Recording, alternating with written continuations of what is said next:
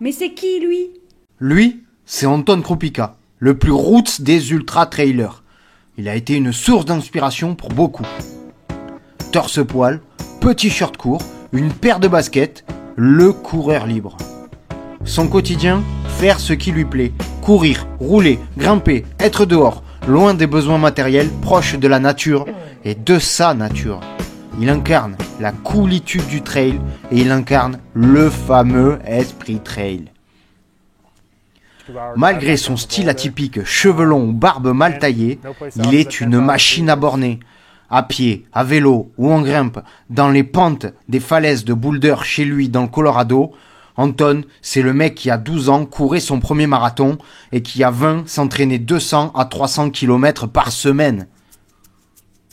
Il vient au trail par Leadville, un 100 miles mythique aux États-Unis qu'il remporte en 2006 et 2007.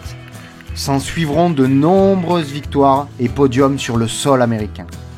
On se souvient notamment d'une bataille épique sur la Western State en 2010 avec Jeff Rose, vainqueur cette année-là, et un jeune espagnol qui tournait déjà plutôt bien à l'époque avec deux victoires sur l'UTMB, un certain Kylian Jornet, qui terminera troisième juste derrière Anton cette année-là.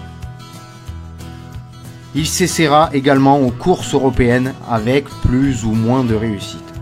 Entre 2012 et 2015 avec notamment une place en Espagne derrière Kylian ou encore une victoire sur le Lavaredo en 2014.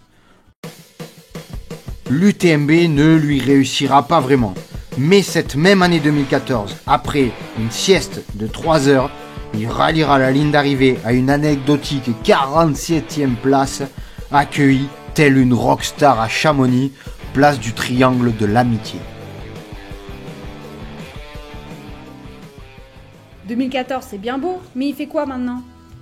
Depuis, Anton vit sa vie de route.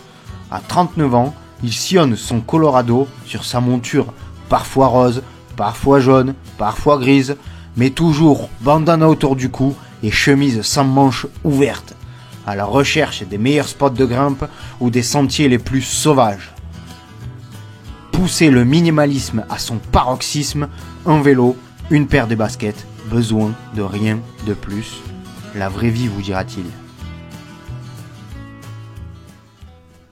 Il est revenu à la compétition l'année dernière, en 2021, là où tout avait commencé, à Leadville, où il va réussir à accrocher un podium, une troisième place.